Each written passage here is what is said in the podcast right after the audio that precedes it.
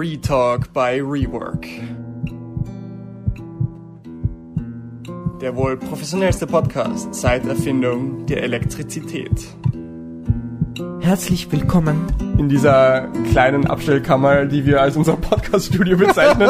Viele kennen sich nicht aus. Wir auch nicht. Willkommen zurück. Welcome back. Willkommen, Alex. Wie geht's dir?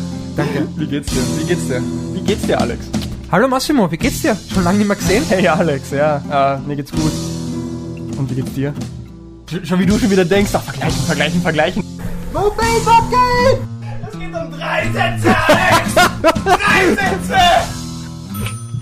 Rework Werkstatt Coach Gräber am Apparat. Wenn wir eine Sache können, dann ist es guten Kaffee trinken und gute Kekse essen. Der war so geil! Mit Rework kann's mir nur gut gehen. Ja, leg los, wenn du bereit bist. Willkommen, meine Damen und Herren, beim Retalk Nummer 14. Heute mit zwei wunderbar interessanten Hosts. Einerseits habe ich neben mir den Mr. Rework. Mr. Bizeps, Mr. Er macht sie alle fertig, Mr. Er rennt dreieinhalb Stunden Wings for Life Run und 46 Kilometer Alexander Gref. Willkommen. Hallo, herzlich willkommen und willkommen zurück, würde ich mehr oder weniger sagen. Wir haben schon lange nicht mehr oh ja, einen Podcast aufgenommen und es ist endlich wieder zu weit. Und in der anderen Ecke haben wir den noch viel famoseren, wissenschaftsbegeisterten und auch ein bisschen sportbegeisterten Massimo Luis Köstel-Lenz. Willkommen. Hallo. Servus, servus. Wir haben uns wirklich schon länger nicht mehr gehört. Ja, jetzt äh, dürfen wir ja offiziell aufnehmen, weil wir haben uns ja alle getestet und wir sind nicht Endlich mehr sind- im Lockdown. Endlich sind wir aus der Richtig illegalen Ecke geil raus. und äh, ich bin der glücklichste Mensch heute, weil ich war endlich schwimmen und man glaubt es nicht, nach sieben Monaten schwimmen, es hat sich angefühlt, als würde ich jeden Tag schwimmen gehen. Ich weiß nicht, warum ich mir eigentlich immer so viel Stress gemacht habe mit dem Schwimmen. Ja, vielleicht liegt es auch daran, dass du davor wirklich viel, viel, viel Schwimmtraining gemacht hast. Ich glaube, Vor allem in liegt's deine auch. Vorbereitung auf die 1500 damals ähm, auf der Bahn. Ja, stimmt. Aber ich glaube, das ist auch zurückzuführen. Wo dein ganzes Leben ja nur noch im Zeichen des Schwimmens standest. Ja. Das ist schon eine orge Basis, die Ja, natürlich. Und das habe ich natürlich auch gleich gemerkt, dass es wirklich eine gute Basis war. Vor allem der aerobe Bereich, dass ich da eigentlich nichts verloren habe, Ja. weil ja das Herz-Kreislauf war ja trotzdem äh, in Belastung durchs Mhm. Radfahren und Laufen. Aber ich muss ehrlich sein, natürlich habe ich muskulär extrem viel gemerkt, dass es halt so quasi steif alles war. Ja. Weißt du, was ich gerade merke, Alex? Wir sind so professionell, dass wir einfach das Fenster offen gelassen haben während der Aufnahme. Ich bin kurz einmal. Ja, ich rede dabei weiter. Okay, darf Massimo, schließt das Fenster. Aber das wäre doch eh ein bisschen so, Vor allem, wenn die Straßenbahn vorbeifährt. ja, oder so ein bisschen schön. Regen. Siehst sehr Ich werde einfach spirituell, oder? Vielleicht schneide ich einfach hier ein bisschen Regen und leichtes Feuer knistern hinein, damit die Leute dieses ähm, Lagerfeuer-Feeling haben. Ja, was sie ja voll, von uns voll. erwarten. Ich glaube, die meisten Leute hören auch so unseren Podcast. Sie lassen sich ein äh, angenehmes, warmes Blasenbad ein mit so, mit so Bubbles. äh, dann, ich glaube, das machst nur du. dann schenken sie sich einen guten Scotch ein. Nein, was oder? Gott, einen guten Rotwein, hauen sich mit so Kerzenlicht in ihre Badewanne und hören unseren lieblichen, engelsgleichen Stimmen zu. Genießen, ja. Das denke ich auch. ja. Zurück zum Schwimmen. Ja, äh, muskulär habe ich es extrem gemerkt, vor allem äh, eben die Kapillarisierung war halt nicht mehr vorhanden und das merkt man halt dann doch, dass man dann sehr steif wird und umso schneller man dann schwimmt. Äh, Ja, erklär doch kurz, was meinst du mit Kapillarisierung und wie hat sich das bemerkbar gemacht? Naja, ich würde sagen, dass halt vor allem die Brustmuskulatur sofort steif war und, und ich habe auch nicht jetzt, äh, koordinativ war es sehr schwierig eigentlich. Ähm, Mhm. Natürlich habe ich trotzdem einen Zug gehabt, aber da muss ich halt schon dazu sagen, das hatte ich beim Laufen, beim Radfahren nie. Also ich war auch einmal schwimmen, also laufen, äh, ein halbes Jahr nicht aufgrund von Verletzungen oder generelles. Mhm. Ja. Ähm, und da ist mir der erste Schritt, aber ich glaube, ich bin der erste Mensch äh, auf der Welt und gelaufen. so hat sich das angefühlt. Das war beim Schwimmen eigentlich nicht so und das Aha. ist natürlich motivationstechnisch sehr cool. Ja. Aber ich muss dazu sagen, was ich so vom Feedback äh, gehört habe, aber auch von dir, dass eigentlich, ja, relativ Ja. gut gegangen ist. Für das, dass Ja. man sieben Monate, sieben Monate, nicht, sieben das Monate, ist ja. eigentlich eine Körperverletzung. das ist eine Körperverletzung, dass ich sieben Monate nicht schwimmen durfte. Ja, gute, gutes Stichwort. Es ist wahrscheinlich auch Körperverletzung, wenn man Kinder nicht Sport machen lässt, aber das ist ein Thema für einen anderen Tag. Das ist ein aber aber ja, du hast recht, auch nicht Sport machen kann Körperverletzung sein. Ja. Es ist wirklich interessant ähm, und es ist wieder, genau wie du sagst, eine schöne Motivation und bringt auch einem viel Ruhe. Wenn man sich ja oft denkt nach Verletzungen oder nach anderen Zwangspausen, ah, man fängt wieder bei Null an und es geht ja nichts weiter und alles bildet sich zurück. Ja, denkst du überhaupt nicht. Ja, ich glaube, man sollte sich oft nicht so viel Stress machen und so hart zu sich selbst sein und äh, eher zwei Schritte zurückgehen, um drei nach vor zu gehen. Ähm, oder wie auch immer. Ja, lustig. Ich habe heute genau das gleiche jemand anderen gesagt und meistens kriegst du einfach nur ein zustimmendes Ja, weil die, Leute, die meisten Leute wissen es eh. Die meisten Ja. Leute haben eh im Gefühl, wenn sie irgendwie zu viel Gas bei etwas geben und oft braucht es nur einen gewissen Anstoß, dass sie, dass sie draufkommen, so ja, vielleicht Ja, und meistens auch eine Verletzung, locker oder? treten. Ja, Eine Verletzung ähm, Ja. zeigt mir, das war ein Warnsignal von meinem Körper quasi. Mhm. Oder Überbelastung ist ja das Phänomen, zum Beispiel IT-Syndrom beim Laufen. IT-Band. IT-Bands, genau. Ischotibiales Ähm, Band, ja. ähm, Iliotibiales Band, Entschuldigung. Genau. Ähm, dass hier eigentlich jetzt keine Verletzungen stattgefunden haben, sondern einfach zurückzuführen auf muskuläre Schwäche. Und Mhm. dann ist eben diese IT-Bands extrem auf Zug. Ja. Und das soll eigentlich nur ein Warnsignal sein, so halt, das war jetzt zu viel, du sollst Ja. eher anders trainieren, teilweise und auch deine Gesäßmuskulatur Ja. ähm, kräftigen Ja. und keine Einlagen nehmen oder irgendeinen anderen Bullshit. Ja. Ähm, Ja, das ist die Sache. Das ist wirklich ein super gutes Stichwort, weil wenn du gewisse Verletzungen, Beschwerden hast, du kennst dich ja nicht aus. Und dann trittst du an gewisse Experten heran, an Ärzte, Physiotherapeuten. glaubst du, kennst dich, der kennt die auch? hoffentlich, wo du denkst, Experten sind und man vertraut halt schnell mal Leuten, die einen gewissen Titel haben, die gewisse Erfahrung haben, aber die haben die Weisheit auch nicht mit dem Löffel Ja. gefressen. Und wo ich drauf gekommen bin, ist, je nachdem, zu welcher Person du gehst, jeder kommt ja aus einer gewissen Schule, aus einer gewissen School of Thought, wie man sagt, also verschiedene Ansätze, wie man therapiert, verschiedene Ansätze in der Theorie hinter einer Verletzung. Und jeder wird dir irgendein anderes Werkzeug mit auf den Weg geben. Aber die meisten Leute verkaufen es dir so wie, das ist der Lösungsansatz, das musst du machen. Anstatt dass sie sich selber eingestehen, ah, es ist sehr kompliziert, gerade Schmerz und Verletzungen sind sehr kompliziert und es kann alles Mögliche sein. Und anstatt dass wir ein Werkzeug anwenden, sollten wir uns lieber der ganzen Werkzeugkiste bedienen. Zum Beispiel jetzt bei meinem IT-Band-Syndrom, das hat sich jetzt doch einige Monate gezogen. Und irgendwann bin ich dann mal drauf gekommen, wie, wie viel strukturelle Verletzung kann da noch sein? Wie viel Reizung ist von dem Band tatsächlich noch da? Null. Und ich, wahrscheinlich, wahrscheinlich, rein, rein physiologisch gesprochen, vor allem so viel Ruhe, wie ich gegeben habe, kann da jetzt nicht mehr struktureller Schaden sein. Und trotzdem habe ich noch Schmerz verspürt. Und dann liest man sich in die Literatur rein, und wir haben auch schon mal viel über Schmerz geredet, und man kommt halt drauf, allein der Gehirnaspekt. Irgendwann, Die wenn du die ganze Zeit etwas spürst, genau wie du sagst, wenn du die ganze Zeit was spürst an dieser Stelle, in deinem Gehirn werden die Gehirnareale, die für diesen, für dieses Körperareal zuständig sind, ja stimuliert die ganze Zeit. Yes. Und die, die wachsen tatsächlich. Yes. Das ist super interessant. Wir haben ein gewisses Areal in unserem Gehirn, das unseren Körper repräsentiert. Und wenn du die ganze Zeit Stimulation von einem, von einer Stelle hast durch Schmerz, dann hast du dort mehr oder zumindest mehr stimulierte Neuronen und bist viel Ja. sensibler. Und das habe ich bei mir gemerkt. Ja, extrem. Und das ist ja auch zum Beispiel jetzt ganz extrem auch mit negativen Gedanken, was wir Ja. eigentlich eh vor, vor dem Podcast eigentlich so geredet haben, wenn man ständig äh, negativ eingestellt Ja. ist. Das ist ja auch, ähm, ja, das Gehirn äh, stimuliert mehr oder weniger und man sieht eigentlich dann nur noch schwarz. Auch Oder- das kann man sich antrainieren. man kann sich antrainieren, wie man denkt. Ja. Und äh, was, äh, ich würde dich gerne fragen, glaubst du, dass jemand, zum Beispiel ein Arzt, eine Verletzung haben musste, um das auch äh, zu erstens zu diagnostizieren und auch zu behandeln oder Ja. glaubst du nicht? Weil Ja. zum Beispiel jetzt da, du gehst zu einem Laufarzt oder der halt äh, auch äh, Läufer ist und der Sportarzt ist, glaubst du, dass er das besser therapieren kann, ähm, eine Person, die mit einem Problem kommt, also als Eigenerfahrung, oder glaubst du das Ja, nicht? Weil es ist ja auch so zum Beispiel äh, bei vielen Operationen oder äh, ein Arzt muss sich ja jetzt nicht äh, deswegen den Arm gebrochen haben, damit er selbst weiß, wie er das äh, Mhm. macht. Weißt du, was ich auf was ich hin Ja, hinaus absolut. möchte? Das ist absolut. schon ein sehr Mega gute Ansatz Frage. eigentlich. Mega gute Frage. Ich würde es fast mit einem uneingeschränkten Ja beantworten, aber wahrscheinlich deswegen, weil der Arzt hat diese Verletzung noch nicht gehabt und er hat einfach seine Schulbuchbeispiele. Er Ja. wird sein Lehrbuch haben, wo erklärt wird, ja, diese Verletzung hat diesen biologischen Hintergrund, diesen physiologischen Hintergrund und das sind die drei Ansätze, wie man es heilt. Jemand, der jetzt tatsächlich die Verletzung hatte, wird vielleicht draufgekommen sein, selbst wenn er diese Beispiele aus dem Lehrbuch anwendet, hilft es nichts. Es Oder die eine Sache hilft viel mehr. Und vielleicht hat er die Verletzung öfters gehabt und ist draufgekommen, jedes Mal, wenn er die Verletzung hatte, war sie leicht anders. Und dadurch kommt er selber drauf, es ist nicht alles so leicht, wie es oft in den Lehrbüchern steht. Er Ja. kommt drauf, es ist eigentlich viel komplizierter. Und es geht nicht darum, Problem A mit Therapie B zu behandeln, immer, sondern er kommt drauf, jeder ist verschieden, jeder ist verschieden.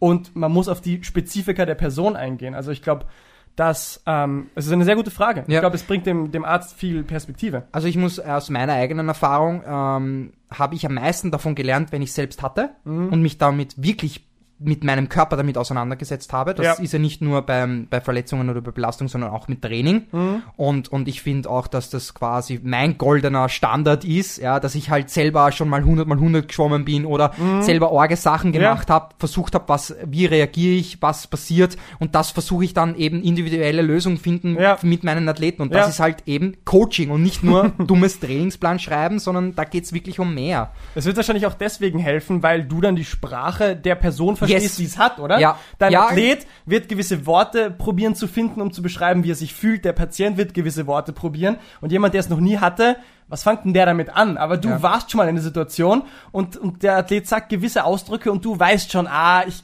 glaube, ich weiß, was du meinst. Ja. Und dann redet man noch drüber und kommt drauf, ja, das, das war's oder das war's nicht. Ne? Ja, danke Massimo und ähm, ich habe das auch heute gemerkt. Ich habe heute auch mein erstes Schwimmcoaching gehabt. Jawohl. Und ähm, ich habe ja auch, das Lustige ist ja, ich habe mir selber Schwimmen beigebracht und ich habe ja auch bei Null angefangen und habe versucht, wirklich mit, mich damit auseinanderzusetzen. Und ich weiß, ich kann die Sprache sprechen und Ja. kann mich in diese Person hineinversetzen, die gerade vor mir steht. Und der möchte ich dann beibringen, so zu schwimmen, wie ich schwimme. Und das ist eben der Schlüssel zum Erfolg quasi, dass ich halt dann zeige mit verschiedenen Tricks und Übungen und ähm, ihn also auch teilweise vorzeige oder ins Wasser mit ihm hineingehe, dass ich ihm zeige, hey, so funktioniert's und er kann das dann schnell umsetzen und mit ein paar Übungen schwimmt er besser als vorher. Und das war heute der Fall. Und ich habe mich mega gefreut und es hat super Spaß gemacht und mir ist es ja natürlich abgegangen, sieben Monate lang. Und das war heute einfach ein Paradebeispiel auch dafür. Und deswegen bin ich auch eigentlich, äh, hey, der glücklichste Mensch gerade, weil das, ja, das ist halt schon, du kannst, du Selber hast deine zurück im Wasser und dann auch Ja. noch jemand geholfen, der neu anfängt zu schwimmen. und der hat das Ähm, wirklich so schnell umgesetzt und, und ist dann wirklich besser im Wasser gewesen Das und finde hat ich auch einen halt Zug arg. gehabt. Das ja? finde ich halt arg. Ich habe in meinem Leben noch sehr, sehr wenig Leute beim Schwimmen gecoacht, bis eine Handvoll. Und du hast mir heute schon beschrieben, dass ähm, dieser Athlet, das ist tatsächlich ein Athlet von mir, der jetzt bei dir ein bisschen schwimmen lernt, dass du den schon in einer Stunde Ein die Athlet von Technik uns? geil von uns. ja. Ein, ein Athlet, ein Rework-Athlet. Sein Bizeps wächst und gedeiht, muss man ehrlich zugeben. Ist sehr schön zu sehen. Du Ja, hast gesagt, in Werbung. einer Stunde hast du ihm echt schon die Technik verbessert, wo ich mir denke, fuck, ich weiß nicht, ob ich in einer Stunde schon wirklich groß was ändern kann in einer Person. Aber du hast dem zugeschaut, du, du hast wahrscheinlich gehört, wie er Sachen beschreibt, wie er das macht und hast ihm auch die richtigen Cues gegeben, die Ja. richtigen Und Ansätze. ich finde auch, das ist auch wieder ein Thema, was ich gerade aufgreifen muss, weil das hat mich auch ein bisschen immer geärgert, deswegen bin ich auch dann ein Schwimmtrainer geworden oder auch generell Trainer. Ähm, ich habe mir oft die Frage gestellt, weil man kennt ja dieses klassische Bild, ein Schwimmtrainer, der auch nicht schwimmen kann, also wirklich nicht kraulen kann. Mhm, ja. ja. Und da möchte ich, dass ich keine Ahnung, das ist irgendwie so ein Trainer, der vielleicht auch ein bisschen, ja, soll man sagen, jetzt dick ist und sich nicht mit Sport auseinandersetzt und so, der ist dann ein Trainer und die, ich irgendwie so Glaubwürdigkeit. zu beschäftigen, darüber haben wir schon öfters Ja, geredet. das hat mich auch früher immer beschäftigt. Ähm, und ich finde halt, jemand, der nicht schwimmen kann oder ja, der ja, wie soll der das dann auch jemandem beibringen, oder? Weil Mhm. das ist ungefähr so wie ein Mathematiker, ein Lehrer, der kein Mathematik kann oder die Matura nicht schafft, theoretisch, Mhm. Ja. aber er ist der Vortragende. Das Ja. ist irgendwie so Ja. schon sehr faszinierend, Ja, oder? das ist dasselbe Thema wie die Frage, die du gestellt Genau. hast mit dem Arzt. Wenn du selber die Erfahrung gemacht hast am eigenen Leib, es ist einfach was anderes als die Theorie zu wissen. Das ist ja das, was wir immer wieder propagieren. Theorie, Wissen, schön und gut, ist notwendig, ist wichtig. Aber ist es ausreichend? Wahrscheinlich nicht. Ja. Je nachdem, was du erreichen willst. Und dieses selber kennen, selber es durchgemacht haben und die Sprache des Patienten, Athleten, wie Ja. auch immer zu verstehen, das ist so Und wichtig. das ist, muss ich ehrlich sagen, das merke ich auch immer wieder meine große Stärke, diese Praxiserfahrung.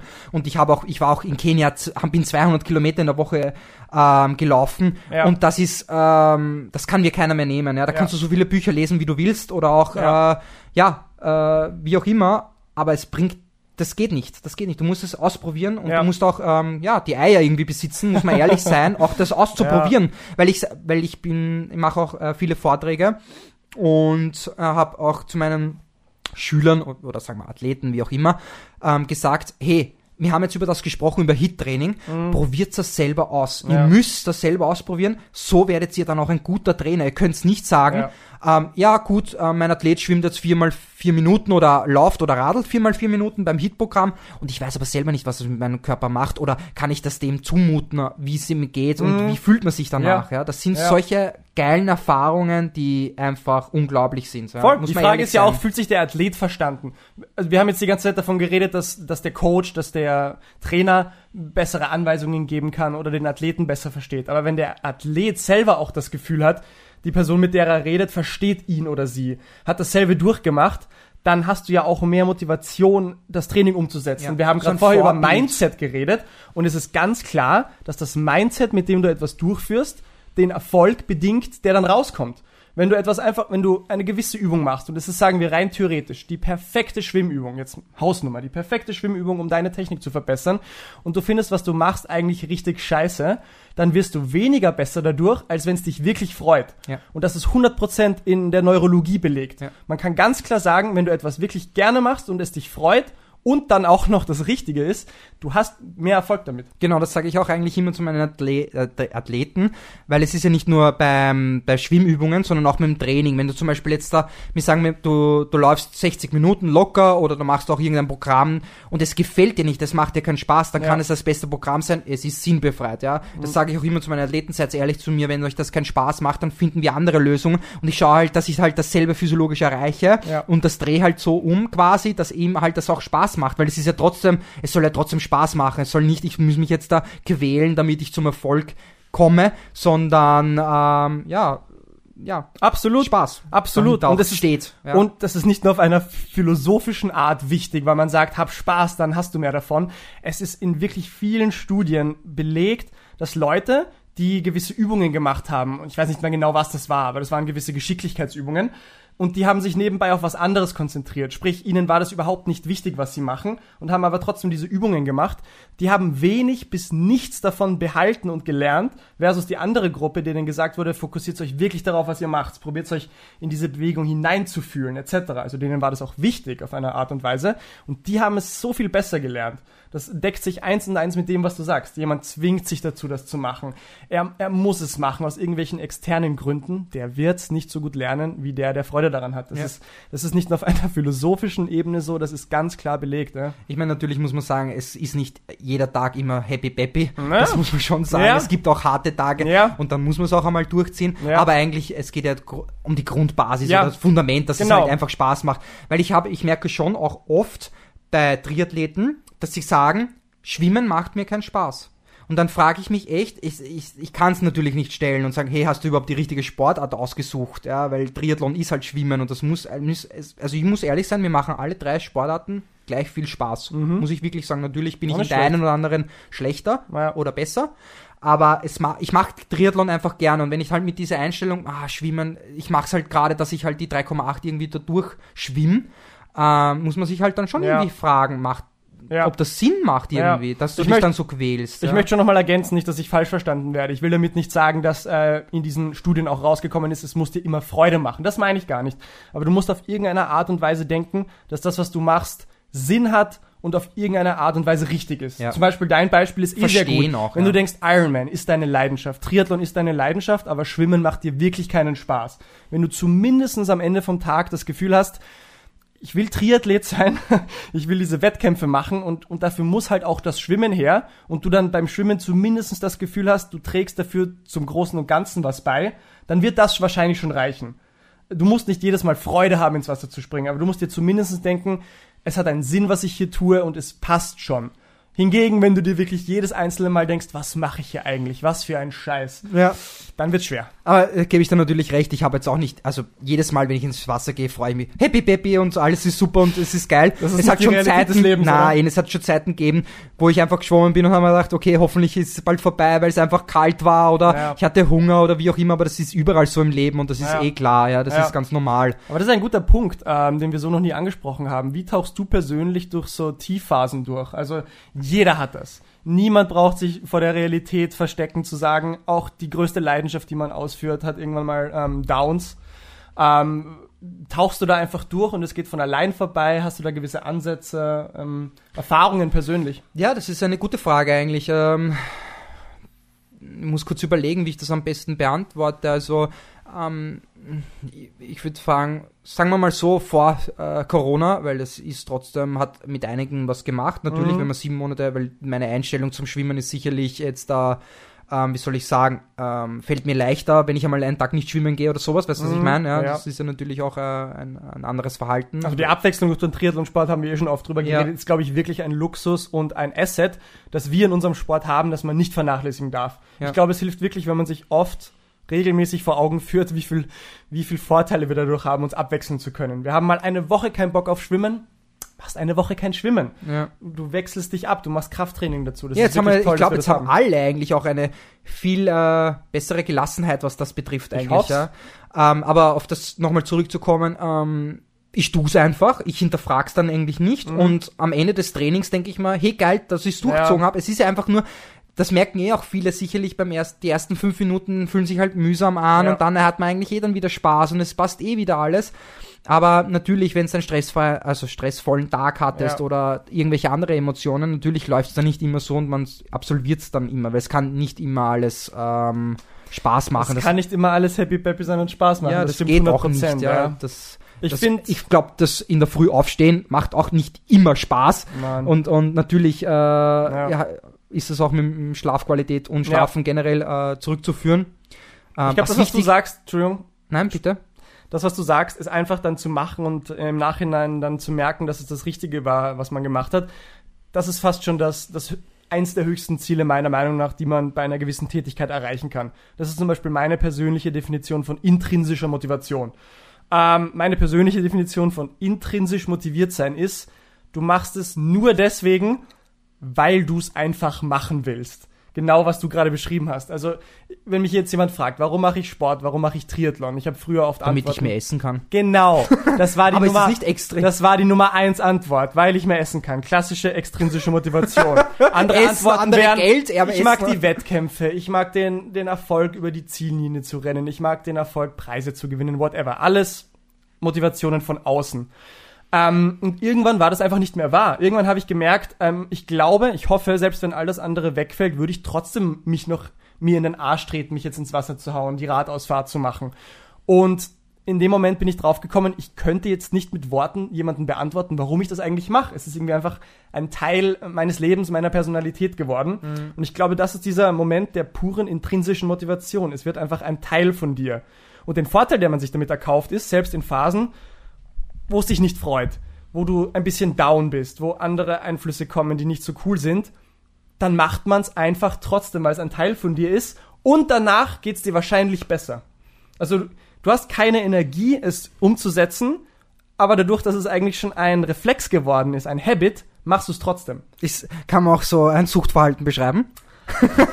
Das ist, das ist halt ein interessanter Punkt. Es ist von der Symptomatik her sicher einer Sucht nicht unähnlich, nur dass wahrscheinlich der entscheidende Unterschied dann tatsächlich dein subjektives Empfinden ist, weil eines der Kernelemente einer Sucht ist, du hältst es nicht aus, es nicht zu machen, du fühlst dich ähm, compulsive auf Englisch, angetrieben, ähm, also zwanghaft angetrieben, es zu tun, hast aber dann bei der Erfüllung davon eigentlich kein Glücksgefühl mehr. Es geht wirklich, dein, deine Biologie treibt dich an, es zu machen, aber dann, wenn du es gemacht hast, fühlst du dich eigentlich nicht gut. Und ich glaube, das ist der springende Unterschied, weil du hast gerade beschrieben, wenn wir dann das Training machen, fühlen wir uns danach eigentlich geil.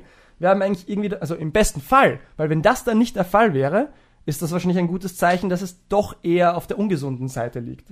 Aber ich glaube, solange Ich hoffe, du du, selber meinst, du fühlst dich geil oder du bist geil. Naja, beides im besten Ach Fall. so, okay. ah, jetzt habe ich verstanden, passt. Ja.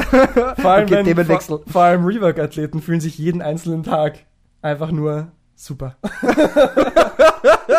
ja, Schleichwerbung. ja, ja. Nein, aber ich glaube, der Conclusion aus, von dem Ganzen ist einfach, das Mindset, das Gehirn, die Stimulation ist extrem entscheidend. Man Mhm. Ja. setzt einen gewissen Reiz, auch auf die Muskulatur, genauso wie auf das Gehirn. Und ich frage mich auch, ich bin da sehr mh, jetzt auch schon dahinter, mich interessiert auch sehr, was ähm, zum Beispiel das HIT-Training Mhm. mit dem Gehirn macht. Oh. es ist ja auch sehr, sehr viel Stress. Ja? Und ähm, das spricht man halt auch davon, dass es halt positive Auswirkungen hat, Ja. ja, was das Gehirn betrifft. Ja. Ja. Die Frage ist halt, wenn man dann ähm, diesen Balken überschreitet, dass es dann zu viel ist, kann es natürlich auf negativ sein. Und das ist halt Ja. wieder diese B- und Ja. Entlastung. Und das ist halt im Triathlon extrem schwierig, muss ich ehrlich sein. Also Absolut, oder? Wirklich sehr durch die schwer. Umfänge, durch die Abwechslung, Ja. äh, wie viel man machen muss, wo ist die Balance, wie Da setzt die? stoßen wirklich sehr viele an ihre Grenzen. Jetzt nicht nur äh, Grenzen Ja. persönlich oder vom Körper her, sondern einfach dieses ähm, ja zu regulieren auch irgendwie. Ja. Absolut. Das ist echt schwer. Was HIT-Training mit deinem Gehirn macht, ich glaube, wir haben schon einmal kurz drüber geredet, aber es ist sicher sinnvoll, es nochmal anzusprechen. Ähm, Laktat ähm, ist erst vor kurzem, vor ein paar Monaten, Pseudohormon. groß rausgekommen, dass es ein, doch irgendwie auch äh, eine Art Neurotransmitter ist, der die Blut-Hirn-Schranke durchschreitet und Effekte im Gehirn auslöst. Einer der größten Effekte, die man bis jetzt nachweisen kann, ist, dass es einfach Appetit vermindert. Mhm, genau. Ja. Ähm, aber ansonsten äh, die, es ist definitiv das Potenzial da, dass Laktat noch viel mehr im Gehirn macht, als wir wissen. Also genau wie du sagst, wirklich die äh, physiologische, neuronale Auswirkungen von High-Intensity-Training auf dein Gehirn. Wissen wir noch nicht. Der Körper ist ein Mysterium. ja. Das Der Körper ist definitiv ein Mysterium. Und die Balance, die du ansprichst, ja, das ist natürlich, das, es ist natürlich das A und O. Ich meine, wenn man Ausdauersport auf seine absoluten Grundelemente herunterbricht, dann ist ja eigentlich die Quintessenz die, die, das Finden der optimalen Balance zwischen B- und Entlastung. Das ist alles, was äh, Ausdauersport und was die Wissenschaft hinter Ausdauersport probiert herauszufinden.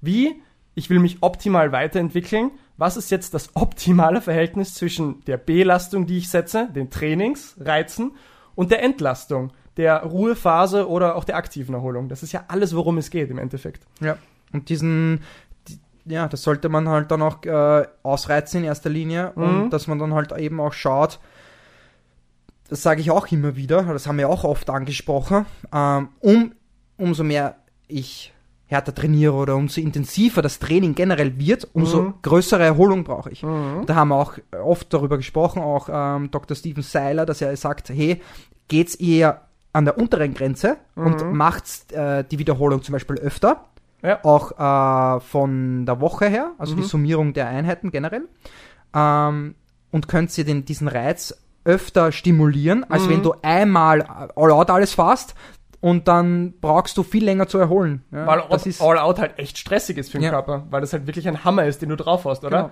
Und stattdessen vielleicht einfach ein Intervall, was nicht ganz so hart ist, einmal mehr machen. Mehr Zeit sammeln, anstatt noch mehr drauf zu hauen.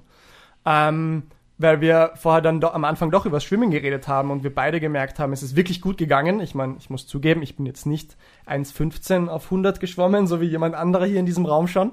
Wer? Aber ich weiß auch nicht, ist es vielleicht, so ein scheiß Das ist Angeber, wo ist der? ist es Joe da hinten in der Ecke, Joe, unser? Aufnahmeleiter? Ja, genau, der Kameramann. der Kameramann für den Podcast. Ähm, aber mir ist es tatsächlich nach sechseinhalb, sieben Monaten ohne Schwimmen auch sehr gut gegangen, was ich so von mir nicht kenne, weil ich bin jetzt nicht wirklich der beste Schwimmer der Welt. Und als ich über den Sommer nicht schwimmen war, war das ganz anders, als ich wieder eingestiegen bin.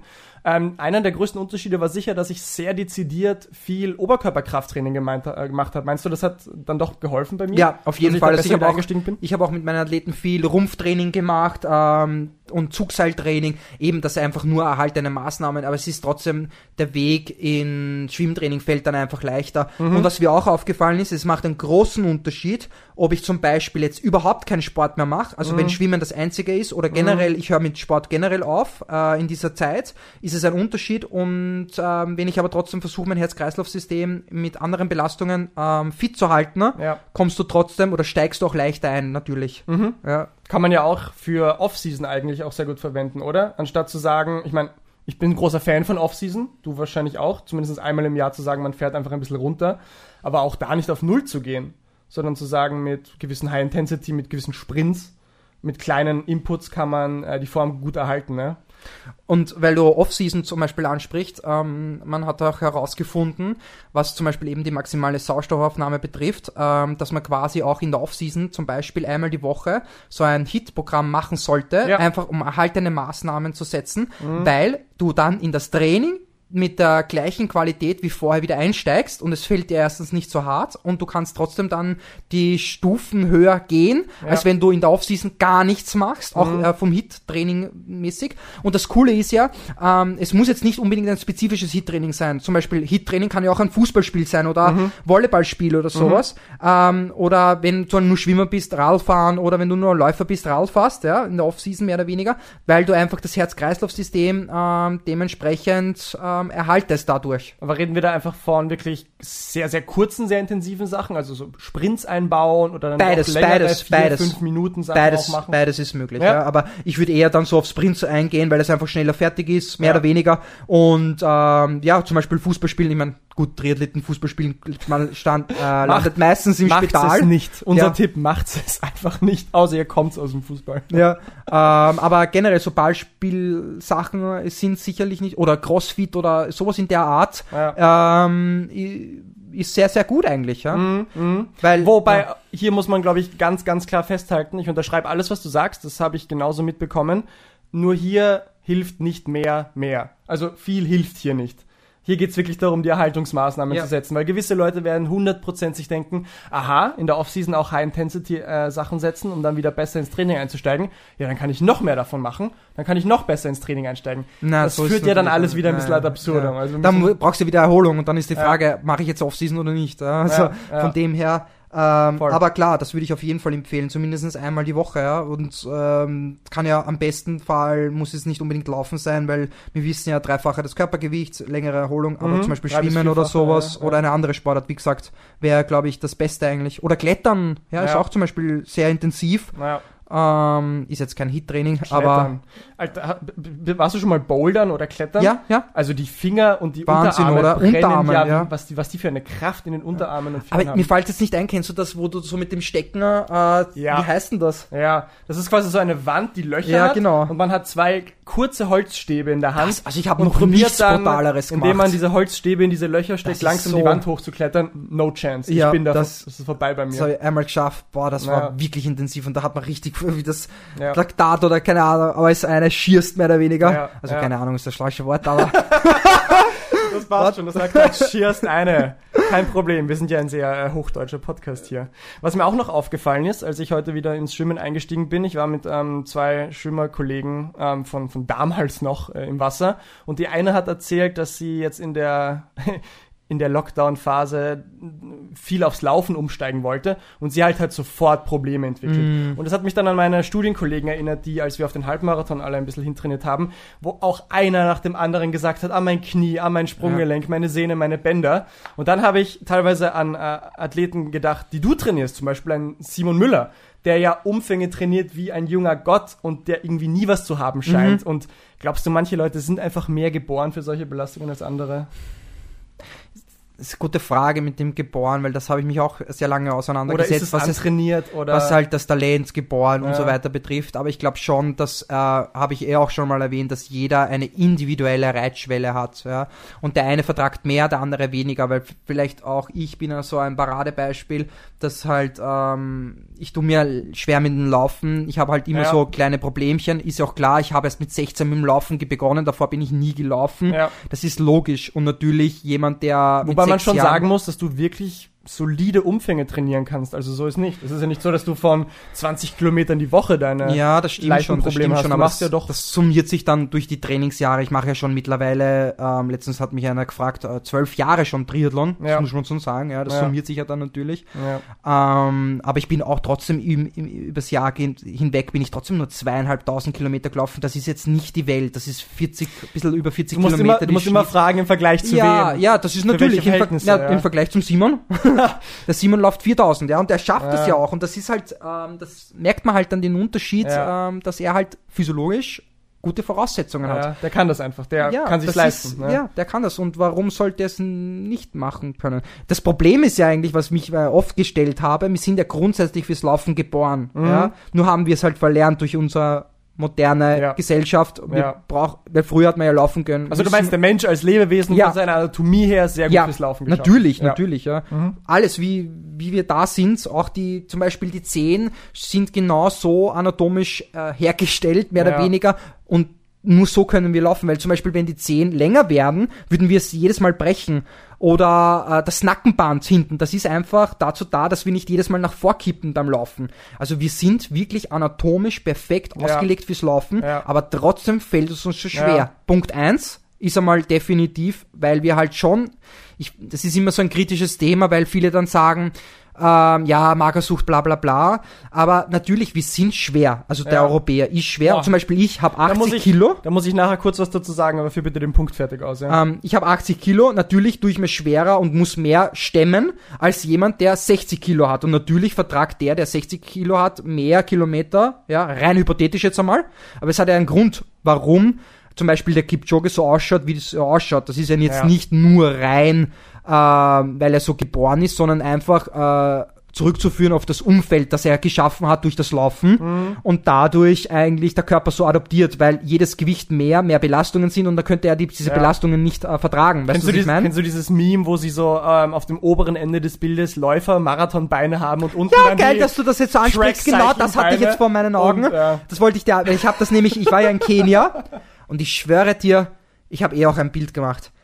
Die haben einen Wadelumfang, das ist mein Unterarm. Das ist absurd, wirklich absurd. Und natürlich sieht man dann auch die Faserverteilung. Natürlich sind Ja. das mehr Typ 1 Fasern, Ja, ja, weil die nicht so hypotrophieren wie bei uns. Die haben wahrscheinlich eine halbe Typ 2 Phase in ihrem ganzen Bein. Ja, ja, und das ist natürlich äh, dann auch zurückzuführen an der Physiologie eigentlich des Menschen. Ja? Ähm, natürlich für uns, muss man ehrlich sagen, schaut optisch gesehen krankhaft aus, dass der so dünn ist. Das ist eigentlich lustig, irgendwie. Ja, aber das Sagt ist ja, weil viel wir über- überfressen sind. Es sagt ja auch viel über Kultur und Gesellschaft Ja. aus, was als gesund und was als ungesund gilt, oder? Ich meine, denk an die vergangene Zeit in Europa überhaupt? zurück, wo ähm, Fülligkeit sehr toll war, weil e- etwas fülliger sein automatisch verbunden war mit wohlhabender sein, Ja. weil man sich leisten konnte zu essen. Heute ist genau das Gegenteil der Fall. Es ist sehr ästhetisch, wenn man schlank ist etc. Ja. Da möchte ich eben kurz kurz reingrätschen, bevor du vielleicht den nächsten Punkt ausführst. Wegen dem Gewicht. Ähm, eine Sache, die near and dear to my heart ist, weil ich ja will, dass Leute gesund und äh, glücklich und gut leben können. Mein Vater hat mir letztens erzählt, er hat von Standard den Besser Leben Podcast angehört. Ich glaube, der ist vom Standard. Das ist immer so ein 20 Minuten, halbe Stunde Podcast, wo, wo zwei Redakteure vom Standard gewisse Themen aufgreifen, die sie kurz und knapp verpacken, damit Leute was für ihr Leben haben. Wie, wie ist man glücklicher? Wie lebt man besser? Alles solche möglichen Themen. Und sie hatten letztens einen Gast und es ging um das Thema Body Positivity. Ähm, was ja so ein bisschen, sag mal, das Gegenteil, das Gegenteilsmovement von Body Shaming sein kann. Body Shaming ist, sich einzelne Aspekte einer Person herzunehmen und die dann zu shamen dafür, dass sie so ist. Ah, du bist zu dick. Ah, du hast zu lange Haare, zu kurze Haare, deine Zähne, wie auch immer. Und dieses Body Positivity, Körperpositivitätsmovement soll ein bisschen sein, dass man sich denkt, jeder ist individuell, jeder ist wie er ist, jeder ist wie sie ist und es passt so. Soweit so gut, soweit auch absolut okay, finde ich nicht schlecht. Was jetzt dieser Gast gesagt hat in dem Podcast ist, dass Übergewicht, BMI, also Body Mass Index, absolut zu vernachlässigen ist. Das ist komplett egal dafür, wie wohl man sich fühlen soll, wie gesund man ist. Und das ist halt einfach, das ist halt einfach Bullshit. Wenn es eine Sache gibt, wenn es einen, wenn es eine, einen Single Factor gibt, der dir sagen kann, wie wahrscheinlich du gewisse Krankheiten bekommst, wie Diabetes, alle möglichen Herzkrankheiten, Demenz, andere neurologische Sachen, dann ist es Übergewicht. Man, bei vielen Sachen weiß man tatsächlich nicht, was der auslösende Faktor ist, aber man kommt immer wieder darauf zurück, dass Übergewicht fast schon der Nummer eins Risikofaktor für so viele Erkrankungen und auch für Sterblichkeit ist. Und dann stellt sich da eine angebliche Wissenschaftlerin hin und sagt, es ist komplett egal, was dein Body Mass Index ist, das ist, das kannst du komplett über den Haufen werfen, wie viel du wiegst, ist egal. Und natürlich sage ich nicht, dass Body Mass Index und Gewicht der perfekte Faktor ist, um zu sagen, wie wohl du dich fühlst oder wie gesund du bist. Das sage ich ja nicht. Aber, um, aber zu sagen, wenn du komplett übergewichtig bist, macht das überhaupt keinen, hat das überhaupt keinen Einfluss auf deine Gesundheit, auf dein Krankheitsrisiko, dann ist es halt einfach komplette Verweigerung von wissenschaftlichen Erkenntnissen. Und das, das ist eigentlich Körperverletzung. Mhm. Weil jetzt Leuten zu sagen, es ist ja per se nicht schlecht, Leuten zu sagen, hey, wie du ausschaust, ist nur, ist sekundär. Es geht darum, wie du dich fühlst. Ist ja eine schöne Message. Aber wenn sich dann wirklich übergewichtige Leute denken, ich fühle mich jetzt wohl damit und passt schon, und dann haben sie einfach super erhöhtes Risiko für Krankheiten und sich auch unwohl zu fühlen und weniger gesund zu altern, dann ist es doch nicht gut. Und das ist wirklich gefährlich, meiner Meinung nach. Das kann halt in die falsche Richtung gehen, das merke ich halt dann auch. Ähm, in die Richtung, wenn man zum Beispiel so Models dann sieht, die halt dann natürlich ein bisschen mehr an den Rippen mehr oder weniger haben, ist auch per se gut, ähm, weil das ist ja auch wieder das andere Extrem, die zu wenig haben. Aber es muss man halt ein Mittelmaß finden. Aber Ja. man muss sich einfach nur mal überlegen, allein schon, ähm, wir haben ja gesagt, das Dreifache vom Körpergewicht muss man stemmen, umso mehr ich wiege, umso heftiger ist es natürlich. Und wenn ich dann mehr Gewicht habe, die Stufen steigen. Du musst dir mal überlegen, was das auf das Kniegelenk auswirkt. Und dann natürlich kommt das dann zu großen Problemen. Ja. Das ist ganz, ganz klar. Und wie du eben auch sagst, dass die Krankheiten natürlich ähm, auch äh, dementsprechend sich dann auch auswirken, Ja. ist eh klar. Aber natürlich Ja. habe ich auch beim, äh, bei dem BMI ja auch gemerkt, dass es natürlich auch äh, manche auf einmal äh, rausspringt, dass der übergewicht, also fett ist. Dabei ist es nicht so, weil das halt das, äh, weil du eben schon sagst, das ist nicht der perfekte Indikator Du, oder absolut. BMI hat seine Faktor. Limitierungen. Bei extrem muskulösen Ja, zum Menschen zum Beispiel, Beispiel, ja. ist es einfach schwierig bis komplett unbrauchbar. Aber das ist ja die große Frage, wenn man jetzt beim Gewicht wären, was ist jetzt gut? Mehr Fett zu haben oder mehr äh, Muskelmasse? Weil Muskelmasse ist ja auch schwer. Weißt du, was ich meine? Das heißt ja trotzdem auf das Kniegelenk, wirkt sich ja trotzdem auf. Es muss einfach für jeden individuell ja. ähm, sein, aber natürlich kann man das jetzt so ausfahren und, und aber ich glaube, Ja. die Message, was wir sagen wollten oder was du sagen wolltest, verstehe ich. Ich würde auch durchaus. niemals sagen, hey, diese Zahl BMI ist gut, die Zahl ist schlecht, diese Range ist gut. Das ist natürlich sinnlos. Es ist Ja. sinnlos zu sagen, da fängt es an gut zu sein, da hört es auf. Es ist einfach, so wie, so wie wir es hoffentlich immer sagen, es ist ein Werkzeug. Es ist ein gutes Werkzeug, um im Schnitt zu sagen, hey, du bist ungefähr in dem Bereich und in dem Bereich und jetzt sollten wir mal näher hinschauen oder wir können sagen, es passt eh. Ähm, wenn du zum Beispiel sagst, schwer zu sein, einfach ähm, Belastung auf Gelenke, dadurch wird Laufen schwieriger, das ist einmal ein Punkt. Aber wir wissen auch, dass Fettgewebe per se, Fettzellen, hoch, ähm, hochaktives Gewebe sind, die zum Beispiel proentzündliche Stoffe ausschütten, zum Beispiel. Das ist ja einer der Hauptgründe, warum es dann zum Beispiel in Folge zu Diabetes führen kann, zu Herzkrankheiten etc. Ähm, das ist nur ein Faktor, darf man nicht vernachlässigen.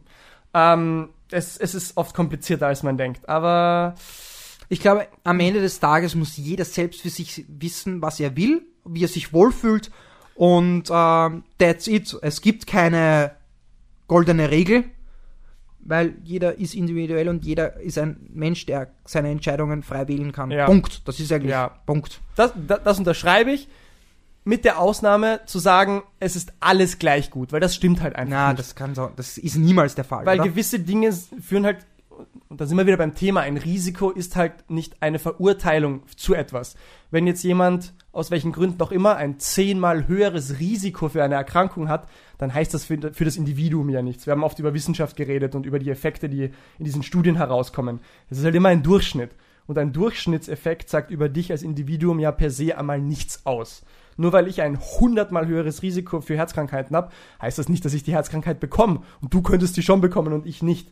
Aber wenn man gesund und lange leben will, dann ist es vielleicht auch kein schlechter Tipp, auf gewisse Dinge zu achten. Das ist natürlich alles, was ich sagen will. Ich will einfach, es ist einfach vereinfacht zu sagen, das ist, Körpergewicht ist wurscht. Das stimmt halt einfach nicht. Ne? ja, das stimmt. Aber das natürlich muss, genau wie du sagst, jedes Individuum für sich selber klarkommen und Entscheidungen treffen. Ja, natürlich. Und natürlich sind dann auch ähm, gewisse Limits für jeden individuell. Weil ähm, zum Beispiel, ich merke auch bei mir, ähm, natürlich versuche ich auch Gewicht zu verlieren, aber es ist trotzdem irgendeine Grenze und dann ist halt die, die Kosten-Nutzen-Frage auch da, Mhm. dass ich mich dann richtig runterhungern muss und in ein extremes Defizit eingehen muss, damit ich da jetzt wirklich schlanker werde oder weniger Gewicht habe. Dann ist halt die Frage, natürlich jeder sagt zu mir, hey, du bist eh dünn, ja.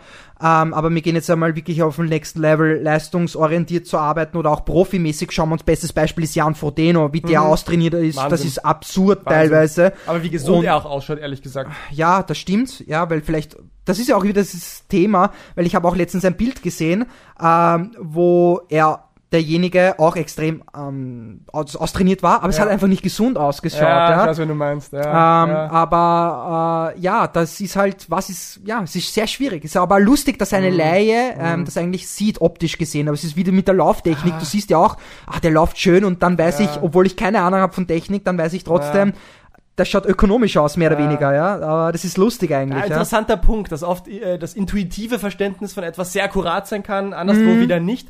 Äh, spannende Frage, ob man sagen kann, dass wenn jemand gesünder ausschaut und ausgezehrt ist, ob der auch wirklich gesünder ist. Äh, Spannende Frage, kann ich dir so gar nicht beantworten. Aber ja. man, Aber es Frodeno, gibt auch ja. definitiv Unterschiede. Also es, ich habe schon gesehen, dass manche Menschen einfach gut austrainiert ausschauen, weil die, die Physiologie ganz anders ist als zum Beispiel bei mir, weil äh, ja, ich eine ganz andere Vergangenheit habe und der muss aber jetzt kein langen Prozess dafür tun, damit er so aussieht. Weißt du, was ich meine? Der muss Ja. jetzt nicht runterhungern und so. Ja. Der schaut einfach so aus. Das ist seine Physiologie. Und dann kommt halt ich, wo ich eben eher schon massiger bin, muss man ehrlich sagen, ja, ähm, und äh, Hypertrophie leichter, Mhm. ähm, dass da meine Grenzen natürlich dann sind. Ja, und das ist auch beim, beim Bodybuilding, ähm, habe ich auch letztens mit jemandem gesprochen, der hat gesagt, ähm, er hat Bodybuilding gemacht und er hat einfach nicht aufbauen können. Ja, Ja. weil das seine Grenze dann irgendwo ist. Ja, außer er hilft dann nach mit Ja. irgendwelchen Mitteln. Wie ja, so- wie das so ist ja- viele im Kraftsport. Ja, ja, das ist ja dann klar irgendwie, ja. Und das, Das wollen ja auch dann viele mit Doping ver versuchen, dass sie halt dann irgendwie nachhelfen, damit ich eben über meine Limits hinausgehen kann. Da sind wir dann irgendwie beim persönlichen genetischen Limit für Leistung, oder? Ich Ja. meine, so ehrlich müssen wir uns sein. Nicht Du, jeder kann no limits, no limits, human is non limited. Leistung. Ja, Das ist halt- das spannende kann- Frage, oder? das- ist, ist jeder no, not limited? Nein, also Nein, oder? Nein, also ganz, das ist halt, diese Message hört sich geil an und ist auch motivierend und mit viel Arbeit kann ich alles erreichen.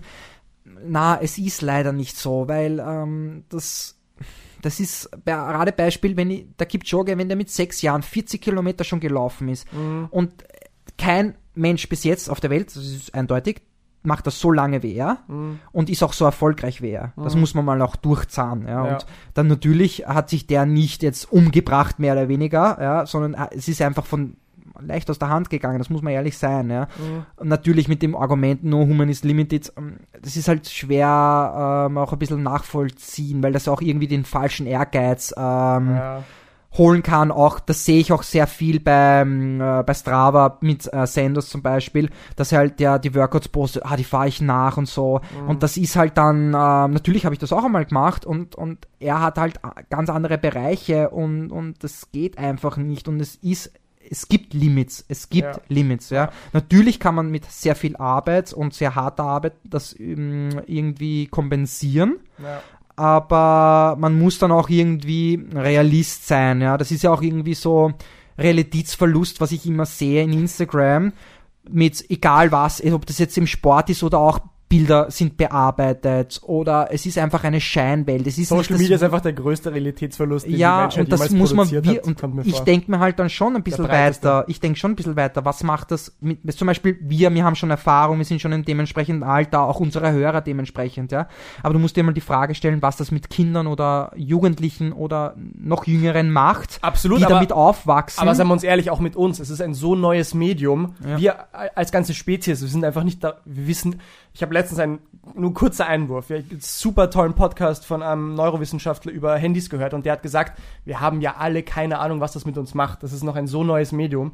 Und vor allem jetzt mit Smartphones und Social Media, was auf uns hereinprasselt, wir haben ja alle keine Ahnung, was das in 10, 20 Jahren für Folgen haben wird für uns. Ne, Ja, selbst kann positive oder Wissenschaftler- negativ haben, Natürlich, natürlich, natürlich, ja, aber wir wissen es halt einfach nicht, sein, weil ja, es so neu ist für uns als, als Lebewesen. Aber ja, so wie du sagst. Aber es ist halt generell, auch generell mit, der mit News oder auch Nachrichten. Es sind so viele Nachrichten für uns, ja, oder so viele Informationen, die wir eigentlich gar nicht verarbeiten können. Und das ist halt dann schon spannend, was es halt neuronal auch mit uns macht, ja.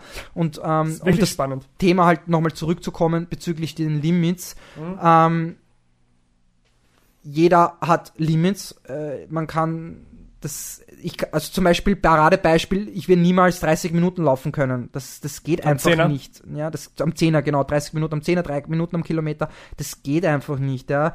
Ähm, genauso wie andere nicht unter 17 Minuten oder 16 Minuten schwimmen können, ja, oder 14 Minuten. Es, es gibt dann ir- irgendwelche Unterschiede natürlich. Und das ist halt dann auch irgendwie teilweise der falsche Ehrgeiz, dass ich halt äh, irgendwie ähm, Paradebeispiel jetzt mit Sanders oder da gibt's ja noch einen anderen, wie, wie soll ich das gut formulieren, Psycho Sam Long, oder? Sam so? Long, ja, ja, so yo yo yo. Der ist auch ein cooler Typ, aber der hat halt der Jojojo. der hat halt auch extrem gute.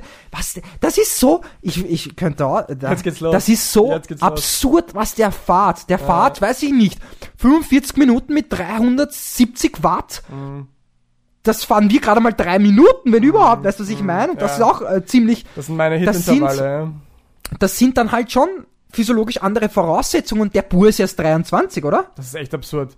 Das ist halt echt. Und dann kann man sich schon, natürlich kann der sagen, halt ja, no limits, Thema, ja. oder, weißt du, was ich meine? Aber da muss man sich wirklich die Frage stellen, ähm, das Ja. geht halt dann auch irgendwie Ja. nicht. Weißt du, wenn die Message, äh, No Limit, äh, wie, wie hast du gesagt, No Human has, wie war die, der Äh, Slogan? warte, lass mich kurz. Äh, the human is not limited. ja. Er hat das, äh, das schon geil. Ich habe mir die Videos schon öfter angeschaut von ihm. Das ist schon geil. Kriegst Kipchoge wirklich- sagst du Ja, ja, Kipchoge. Da kriegst wirklich Gänsehaut, Ja. wie er das so, auch wie er das so ausstrahlt oder Mhm. er die Persönlichkeit ist. Ja, das ist ja auch er wirklich taugt eine ja Werbefigur. einfach, natürlich ja, das, das gut, ja. Und vor allem hast du, der, von Oxford hat er mal einen Vortrag gehalten und er ist so eine ruhige Persönlichkeit und auch sehr gebildet. Er Mhm. liest sehr viel und, und beschäftigt sich auch damit. Na, ist cool. Äh, Was ihm auch sehr eine nötige. Ruhe gibt, um Ja, einfach im Training nicht, ja. nichts Dummes zu dran, Ja. durch die Erfahrung. Aber nochmal kurz zu der Aussage. Ähm, wir, ich glaube, was wir ja oft, auch oft vertreten, ist die Meinung, nichts ist per se schwarz und weiß, eins oder null. Ja. Das heißt, auch diese Aussage hat positive wie negative Aspekte. Ähm, ich lehne mich jetzt aus dem Fenster und sage, die meisten Leute haben heute eher Probleme, sich zu motivieren, als dass sie zu viel machen.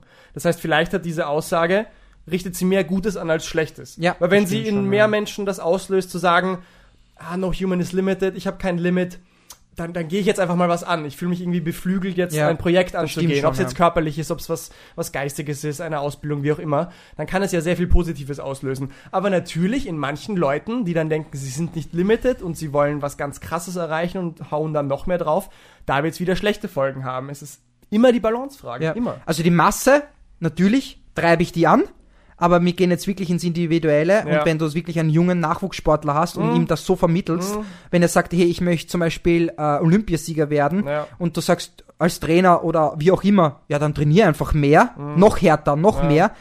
Na, das, das geht dann nicht auf, ja. Und da muss man dann auch Realist zu sich selbst sein und eingestehen. Ich glaube, das ist der Schlüssel zum Erfolg.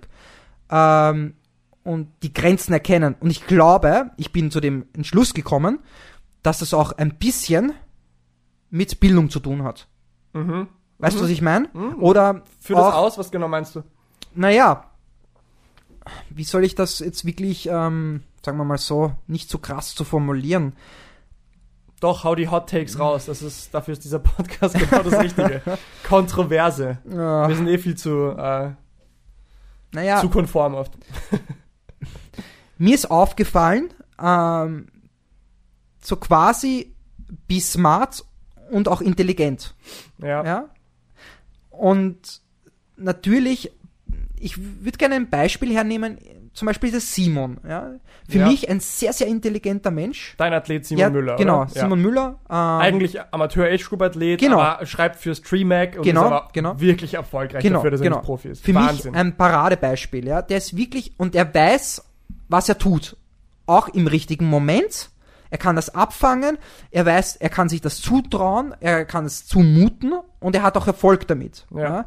Und er ist jetzt nicht so, dass er nach die 130 Kilometer in der Woche laufen, zusätzlich zu den 10 Stunden Radfahren, ähm, jetzt so am Limit ist, dass er geistig für etwas anderes nicht mehr Zeit hat. Das heißt, äh, das Training quasi so an seinen Ressourcen äh, Zehrt. zehrt, genau, danke, ähm, dass er nichts mehr Kopf für andere Dinge hat. Weißt du, was ich meine? Mhm. Und natürlich ist dann eben diese Kosten-Nutzen-Waage immer sehr, sehr entscheidend. Und natürlich, wenn ich einen hohen Input habe Mhm, und der Output dann viel zu klein ist, muss ich mir dann eben diese Frage stellen, mhm. als Profisportler, Leistungssportler oder Nachwuchssportler, eben wenn man da Als leistungsorientierter Sportler, ja. als ja. vor allem Jugendlicher, ähm, ob das auch irgendwie einen Sinn hat, natürlich, Mhm. ja. Weil diese, dieser Olympiatraum haben ja schon sehr, sehr viele gehabt und ich habe auch in meinem Umfeld sehr mitbekommen, dass sehr viele träumen, Mhm. aber diese Umsetzung hat dann meistens nicht gereicht, Mhm. weil andere Faktoren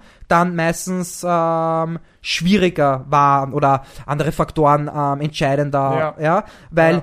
natürlich darf es nicht sein, wenn du wirklich einen top talentierten Sportler hast und es gehen die finanziellen Mittel aus und er kann diesen Sport zum Beispiel nicht ausüben, das ist zum Beispiel richtig scheiße. Das muss ich ehrlich dazu sein. Muss scheiße, er hat, es gibt sicher sehr, sehr viele der Welt, also da draußen, die richtig cooles Potenzial hätten, ähm, Olympiasieger in Österreich zu werden, aber dann einfach, äh, ja, andere Faktoren einfach dann nicht mitgespielt haben. Ja, das ist natürlich scheiße. Aber es gibt auch andere, die halt physiologisch nicht diese Voraussetzungen haben, aber versuchen, alles, äh, an eine Karte zu setzen und dann eigentlich mehr zerstören, auch Ja. körperliche, weil wir haben ja schon gesagt, dass äh, das körperlich trotzdem als Leistungssportler, Triathlet, Profisportler, das kostet sehr viele Ressourcen, ja. und man muss, das ist sehr viel Stress und da zerstöre ich auch viel, ja, und wenn ich halt dann dementsprechend nicht regeneriere oder auch gut regeneriere, trotzdem sehr viel Stress, weil Profisportler kann man nicht immer sein. Und ich glaube auch dieses Thema, was ist danach? Ja, das spricht, das ist ja nur eine Momentaufnahme. Der hat einen Olympiasieger, alle freuen sich, alle klatschen, das ist ja Unterhaltung. Aber was macht das mit dem Menschen? Ich glaube, das mhm. ist auch einmal so eine richtig geile Frage. Ja. Das habe ich eh auch einmal gepostet. Seit längerem hat es dann auch so einen Beitrag gegeben, was Depressionen, Burnout betrifft, mhm. mit Profisportler. Und das ist natürlich sehr, sehr interessant. Und so hart müssen wir auch sein, der Masse auch uns ist es ja wirklich egal, was mit dem geilen Helden passiert, wenn er dann nicht mehr der ja. große Held ist. Der große Olympiasieger der dann nicht mehr Sport macht, das ist der Masse ja egal. Aber ja. was dann ich, und ich mit glaube, der Person es, passiert. Genau, und es gibt halt schon viele, auch äh, letztens habe ich einen, einen, Deutschen, der bei den Olympischen Spielen war, äh, lass mich kurz überlegen, 2000. Ich habe mir den angeschaut, wer ist das? Den kenne ich nicht, ja, und ich kenne wirklich viele ja. äh, oder alle fast. Der hat dann, dann aufgehört, ja. Ähm, da hat es auch einen Österreicher gegeben, wir hatten der Keißen, der hat auch 2018 bei den Olympischen Spielen teilgenommen. Das war ein, ein Ungarer und der hat dann, äh, weiß gar nicht mehr, wie der Keißen hat, und der hat dann auch dann aufgehört, mhm. ja. Ähm, und natürlich, ja, das ist naja. halt schon sehr, sehr faszinierend, diese, ja. diese Limits. Natürlich. Man kann niemals, Entschuldigung, man kann niemals sagen, du hast die Limits oder die, das weiß man ja im Endeffekt nicht, ja. Das ist das Schwierige. Ja, you, you can't reach your goal if you don't try. Um, aber ich glaube, ich bin schon bei dir und ich glaube, es kann unglaublich viel Leid für eine Person auslösen, wenn du diese Maxime verfolgst.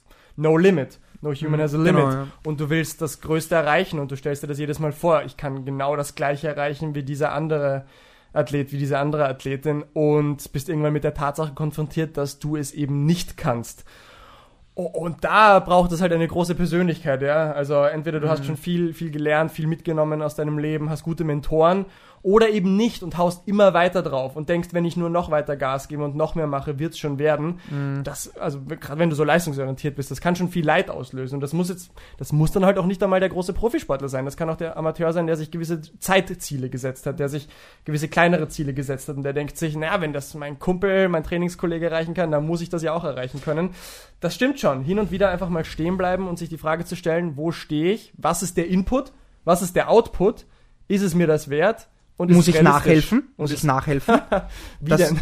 naja, mit Doping zum Beispiel, das ja. ist ja auch dann die große, das ist der nächste Schritt dann quasi, wenn ich das nicht, weil es haben wir ja auch oft gehört, oder Icarus, mhm. oder wie auch immer, ja, wenn du das, wenn du, wenn du erfolgreich sein willst, musst du das nehmen. Das mhm. haben ja auch dann viele gesagt und das halt dann auch verkauft so. Ja. Und das ist halt auch das falsche Umfeld, was du dann bekommst, ja? ja. Und das ist halt dann echt krass und auch abgesehen vom Sport, es ist ja andere Bereiche auch, äh, nicht jeder kann äh, Mediziner werden oder kann Medizin studieren, weil das einfach ja, es sind dann eigentlich deine geistigen oder äh, ja, kognitiven Grenzen dann auch irgendwie, oder? Weil ja. das echt ja. äh, faszinierend dann auch irgendwie ist. Da, andere müssen das machen, weil sie das gut können, ja. andere das, ja. Und da schließt sich irgendwie der Kreis zu dem, was wir ganz, ganz am Anfang gesagt haben, zwischen der Unterschied zwischen intrinsischer Motivation und extrinsischer, äh, extrinsischer Motivation.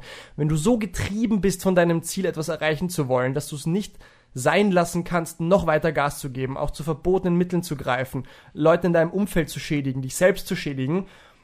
Ich glaube, das sind alles, zumindest im Aggregat, relativ eindeutige Zeichen, dass es nicht mehr gesund ist, was du machst. Weil was ist denn im Endeffekt das höchste Ziel des Lebens, egal von wem? Du willst doch ein ein zufriedenes, glückliches und vor allem bedeutungsvolles Leben leben. Und du kannst mir nicht erzählen, dass jemand, der alles in seiner Macht Stehende tut, um sein Ziel zu erreichen, um den Erfolg zu erreichen, dass der noch, dass, dass der noch diese Aspekte in seinem Leben hat von Glück, Bedeutsamkeit, Zufriedenheit. Ein Lance Armstrong, der sieben Tour de France Titel sich geholt hat, der auf diesem Weg dorthin gedopt hat wie nichts, aber nicht nur das, auch seine Teammitglieder zu Dingen genötigt hat, erpresst hat wie nichts, der dann auch aufgeflogen ist, der so viel verloren hat. Ähm, und der jetzt, wo alles offen ist und wo er quasi geläutert ist, eigentlich wahrscheinlich ein sehr cooles Leben lebt, weil er irgendwie wieder seine, seinen naja, Frieden mit der, mit, mit den Medien nicht. geschlossen. Natürlich wissen wir es nicht, wir können nicht in ihn reinschauen. Aber zumindest dieser Weg dorthin, wo er alles, er hat den höchsten Erfolg erreicht, den jemals ein Radsportler erreicht hat, so gesehen. Wird er zufrieden und glücklich damit gewesen sein? Ich bezweifle es. Ja, aber wenn man zum Beispiel Lance Armstrong hernimmt, er war halt trotzdem ein geiler Sportler. Hey, es hat Spaß gemacht, ja. ihm zuzuschauen. Und bitte Leute, es sind nur zwei, vielleicht einstellige Prozentzahl, die du dich dadurch verbesserst, äh, was Doping betrifft. Weil viele glauben ja, äh, ich glaube, das haben wir eh schon öfter angesprochen, dass, äh, ja, ich nehme jetzt Doping und dann wäre ich zum Weltstar. Na, Ja. so ist auch nicht. Weil Ja. da sind wieder physiologische Ja. Grenzen. Ja. Physiologische Grenzen. Beim Armstrong muss man noch sagen, er war, glaube ich, ein unglaublich smarter Kerl wieder. Sind wir wieder bei dem Thema. Weil Yes. wie oft ist er gestürzt, wie oft ist er verletzungsbedingt ausgefallen? Ich meine, ich war, war zu der Zeit noch nicht Radsportfan, als er aktiv unterwegs war, aber nicht, dass ich wüsste, dass der jemals Orgestürze hatte. Heutzutage schaut das ganz anders aus. Aber äh, ich bin trotzdem fast der festen Überzeugung, dass ähm, die, dieses, dieses beinharte Denken, ich muss diesen Erfolg erreichen, ich muss alles in meiner Macht Stehende tun, ich füge Menschen um mir herum damit Schaden zu, ähm, nur um dieses Ziel zu erreichen, das kann doch nicht zu netto mehr Glück führen, als es nicht zu tun. Aber ist das nicht eigentlich von unserer Gesellschaft so verlangt? Weil, weil Gesellschaft. Paradebeispiel ist jetzt da jemand, der Koffein zu sich nimmt, damit er leistungsfähiger wird, oder raucht, Nikotin zu sich nimmt, oder am Abend mehrere Biers braucht, damit er das Leben da bloßt, mehr oder weniger. Äh, das ist ja dann auch eigentlich eine Frage, ja. Ist Dieser Leistungsdruck in unserer Gesellschaft. Und ich habe mir schon sehr, sehr oft gefragt, ähm, oder auch diese, habe ich einmal einen äh, Beitrag geschrieben für ähm, Sweat Athlete, oder? Ja, Sweat Athlete. Ähm, dass sie, sind wir ver zu verwöhnt für Erfolg? Hm? Da habe ich mir die Frage gestellt, weil ich ja ein Paradebeispiel äh, gehabt habe von Kenia. Mhm. Und da habe ich halt schon gemerkt, dass das ähm, ein sehr glückliches Volk ist. Also die, wir haben sie jetzt sehr glücklich, natürlich kann ich nicht hineinschauen, weil das ist immer, du siehst immer das andere. Ich habe natürlich auch ein Buch darüber gelesen, so der hat in, in Kenia gelebt und die haben auch sehr große Alkoholprobleme, ja. Aber es wurscht jetzt einmal davon. Aber ich halt, ich merke halt, dass wir immer verwöhnter werden. Ja, wir brauchen nur noch in den Kühlschrank reingreifen, da ist das Essen. Wir bestellen Essen. Wir setzen uns ins Auto, fahren zum Supermarkt. Ähm, wir müssen keine Schuhbänder mehr schnüren. Wir machen einfach, wir schlupfen rein.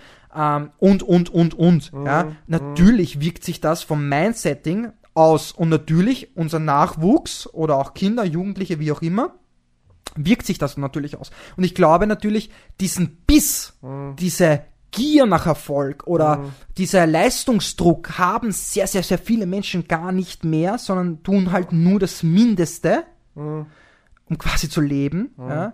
Äh, weil es halt ausreichend ist, weil du brauchst ja heutzutage, brauchst ja nur noch eine WhatsApp-Nachricht schreiben und, und, und Ja. fertig. Ja? Du musst dich jetzt eigentlich nicht mehr äh, kümmern um irgendetwas. Ja? Ja. Und das geht halt natürlich auch wieder in die andere falsche Richtung. Ne, du sprichst eigentlich zwei absolut gegensätzliche Ja, ja. Dinge gerade an, die, die aber beide stimmen. Das ist Ja. ein gutes Beispiel fürs Leben. Oft, oft sind zwei gegensätzliche Dinge gleichzeitig Willkommen wahr. bei der Therapiesitzung Massimo Köstel-Lenz und Alexander Gräf. Jawohl. Äh, Ich gebe dir recht, einerseits ähm, sind wir sehr verwöhnt, uns geht ein gewisser Drive ab. Andererseits ist Leistungsgedanke ein, ein zentrales Maxim unserer Gesellschaft. Das ist paradox. Es sind nämlich zwei Gegensätze, die gleichzeitig gelten. Obwohl wir sehr faul sind als Menschen. Ja. Wir sind eigentlich faul. Ja, Also auch evolutionsbedingt. ja. Na, es ist interessant. Es sind ja auch zwei absolut unterschiedliche Netzwerke in deinem Gehirn, die für diese Dinge sorgen. Man kann ganz grob sagen, Dopamin, das Netzwerk von Antrieb, Ziele verfolgen, wohin wollen und äh, Serotonin, ein Molekül, ein Neurotransmitter von Glücklichkeit, zufrieden mit dem, was du hast. Und wir sind auch hier wieder bei der optimalen Balance. Es gibt Leute, die extrem getrieben sind, die ganze Zeit etwas erreichen. Sobald sie es erreicht haben, muss das nächste Ziel her. Ja. Höher, weiter, schneller. Ähm, das ist Dopamin. Serotonin ist das, was ich habe, ist gut. Was ich habe, passt. Ich bin zufrieden in dem Moment. Ich kann genießen, was ich habe. Beides davon kann zu viel sein und kann zu Balance, wenig sein. Balance. Und kann zu Problemen führen. Jemand, der die ganze Zeit getrieben ist, immer Höheres erreichen will, der kann Olympiasieger werden und ist dann unzufrieden mit seinem Leben und wird depressiv, weil er dann nicht noch weiter kann. Weil Ja, er das, das war ja eigentlich erreicht der hat. Fall mit Jan Beispiel Frodeno, ja. Frodeno, ja. Ein anderer, äh, der, der hat dann nicht genug von dem, von dem Serotonin, was ihn in dem Moment einfach glücklich macht mit dem, was er hat. Der andere hat zu wenig davon und hat überhaupt keinen Antrieb. Der kann sich nicht mal dazu bringen, im Morgen aus dem Bett zu steigen. Klassischer Fall von Depression. Der hat zu wenig davon. Beispiel. Sehr, simpli äh, sehr simplifiziert jetzt alles. Aber das ist schon recht. Es ist, es ist, es ist kompliziert. Weil ich habe auch einmal einfach äh, in den Raum gestellt, ja, wenn du in Kenia zum Beispiel überall an jeder Ecke einen McDonald's hinstellst, ich glaube nicht, dass die Masse dann äh, oder eben ein Jogge rauskommen Ja. wird. Und ich habe nicht die Angst, aber ich bin davon überzeugt, dass in den nächsten Jahrzehnten oder wie auch immer ähm, das irgendwie drehen, sich drehen wird. Also dass äh, Kenia jetzt nicht mehr so erfolgreich sein wird, weil ich merke ja trotzdem, äh, sie werden trotzdem verwöhnter, spielen mit Handys. Ähm, Interessante These, ja. Man hat sich ja seit Jahrzehnten gefragt, warum gewisse äh, Bevölkerungsgruppen, warum Läufer in gewissen Ländern so viel erfolgreicher sind als andere. F spielt vielleicht rein, ja. Ich glaube auch, weil du oft ähm, von, von so großen Namen wie Frodeno und Kipchoge redest. Ich glaube sicher ein Faktor, der diese Stars zu solchen Stars macht, ist ein, eine sehr optimale Balance zwischen diesen Systemen, zwischen dem Antriebssystem und dem Glücklichkeitssystem. Beim Frodeno hat man ja gemerkt, mit seiner leichten Depression nach Olympia und wie er sich wieder gefangen hat und jetzt ein wesentlich größerer Sportler ist als davor. Und ein Kipchoge wird das auch haben. Deren Persönlichkeitsentwicklung teilweise, ja. Deren Balance zwischen ich fühle mich angetrieben, immer mehr zu erreichen und weiterzugehen und besser zu werden und aber auch gleichzeitig mit dem, was ich habe, wirklich auch sehr zufrieden zu sein, auch innehalten zu können und es zu genießen. Die werden ein sehr, sehr gutes ausbalanciertes System haben für das, was sie Yes, machen wollen. yes. Und das ist in erster Linie mal zurückzuführen aufgrund der Gelassenheit, weil sie ja schon Erfolg hatten. Und Ein man Faktor. merkt auch beim Training vom Kipchoge, dass der jetzt, wenn er zum Beispiel ähm, 20 mal 400 läuft, dass der nicht sich am Boden hinlegen muss, weil er so kaputt ist, sondern eigentlich wirklich sehr, sehr das aerobe System trainiert Ja. und einfach sagt, und das, was mir wirklich geil aufgefallen ist, es ist nicht so, dass der Kipchoge egoistisch ist und Ja. einfach davonrennt allen anderen beim Ja. Gruppentraining, sondern, sondern er ist in der Mitte oder sogar hinten. Ja. Das ist schon sehr faszinierend, weil Ja. du denkst dir, hey, das ist der beste Läufer auf der Welt und er läuft in der Mitte der Gruppe. Mhm. Und das muss dir mal zum Denken geben. Und warum du die zwei ansprichst, was mir auch auffällt, ist, dass sie sehr, sehr intelligent ist. Und meine Oh. Fragestellung war auch einmal, muss ich für einen erfolgreicher Sportler oder s- erfolgreicher Sportler sein, ja. ähm, intelligent sein? Ja, Muhammad Ali, der war auch Wahnsinn, was der eigentlich für, wie soll ich sagen, Sprüche geklopft hat. Es gibt viele ja? Beispiele, ein Armstrong ja auch, wie, Ja. wie der in Interviews reden kann, was der heutzutage macht, wie er sich sein eigenes Business aufbaut. Es gibt viele, viele Beispiele von, das ist schon ein interessanter Punkt, diese richtig großen Stars, die man einfach kennt, die auch weit über ihren Sport hinaus noch irgendwie ähm, Relevanz haben, das sind meistens Leute, die wirklich smart und intelligent sind, was immer jetzt Intelligenz, wie man es genau definieren Misst will. Es gibt ja verschiedene ja, Definitionen und. Messarten von Intelligenz, aber ähm, du, du bist da schon was auf der Spur, glaube ich. Das ist sicher ein Thema, was wir uns mal extra rauspicken sollten, weil das wirklich interessante und äh, tiefe Insights sind. Was, was auch interessant ist, was du angesprochen hast, ist, dass ähm, ein Sam Long, der so jung ist und schon so erfolgreich ist. Im Radsport gibt's ja auch so viele junge Leute, die heutzutage schon so gut sind und alles gewinnen, obwohl man früher immer gesagt hat, man braucht Jahrzehnte der Vorbereitung, Mm, um wohin stimmt, zu kommen, weil du auch das Thema mit, ähm, äh, wie, also weil wir auch das Thema angesprochen haben, so wie, was sind deine Limits, was ist genetisch bedingt, was ist umfeldbedingt und dass heute immer jüngere Leute noch erfolgreicher werden und die Besten in ihrem Sport sind. Das ist zum Beispiel auch ein Thema, was äh, wir sehr gerne mal wieder, vielleicht mit einem Gast, vielleicht wieder mal mit Peter Leo erörtern würden, weil er ja auch aus dem Radsport kommt. Äh, viele, viele spannende offene Fragen noch. Ja? Mhm. Das ist echt faszinierend eigentlich. Aber intelligent bedeutet nicht irgendwas gut wiederzugeben, was ich gelesen habe oder sowas, weil das ist auch immer so, ähm, was man dann teilweise hat. Aber einfach auch Intelligenz bedeutet sich, äh, ja, Gedanken über andere Dinge zu machen zum Beispiel. Ja. Intelligenz ist tatsächlich sehr multi, multidimensional. Ja. Aber echt spannende Fragen eigentlich. Wir haben eigentlich mehr Fragen äh, Es geht immer als. Antworten. Es geht immer weiter. Aber die so letzte im Episode, Leben, diese auch. So Das ist ist das es Leben. Leben, ja. Ich habe Die glaub- nächste Antwort führt zur nächsten Frage. Ich habe ich glaub, ich hab den Spruch vielleicht schon mal gesagt. Wenn, dann tut es mir leid. Ich sage ihn einfach noch einmal. Ein Lehrer von mir hat mal eine Geschichte erzählt, was in seiner ersten Uni-Vorlesung gesagt wurde. Der Dozent hat sich hingestellt und einen Kreis auf die Tafel gemalt oder auf die Wand. Und dann die, ähm, die äh, Studierenden gefragt, ähm, das hier, also er hat zuerst gesagt, das hier, dieser Kreis in der Mitte, das ist euer Wissen. Am Ende eures Studiums wird Folgendes passieren. Und dann hat er einen größeren Kreis darum herum gemalt und dann gefragt, was ist jetzt größer geworden? Und die Antwort war natürlich ja, unser Wissen. Unser Wissen ist größer geworden, wir wissen jetzt mehr. Nein, Und er so, nein, der Horizont eures Nichtwissens ist größer geworden. Es mehr Fragen aufwirft. Je mehr du weißt, desto mehr weißt du, wie wenig du weißt. Und je, jedes Kind kennt diesen Spruch von, ich glaube, es war Aristoteles ähm, oder, oder Sokrates, einer von beiden, tut mir leid. Jetzt weiß ich, dass ich nichts weiß. Und jedes Kind kennt den Spruch, aber erst wenn man älter wird, ähm, dann fängt man langsam mehr und mehr an zu verstehen, wie wahr das eigentlich ist. Mm, Das ist so wie ungefähr mit dem Universum, weil man weiß auch nicht wirklich. Das ist so ungreifbar. Wir wissen ja gar nichts. Fragen, Wir wissen ja gar also nichts. mehr Antworten führen zu mehr Fragen. Das ist echt fast So ist es. überhaupt in der Wissenschaft, ja. So ist es. Und bitte Leute dann nicht, weil ich merke das auch immer wieder, weil wir jetzt gleich bei dem Thema sind mit Corona und so. Ja, die Studie sagt ja das.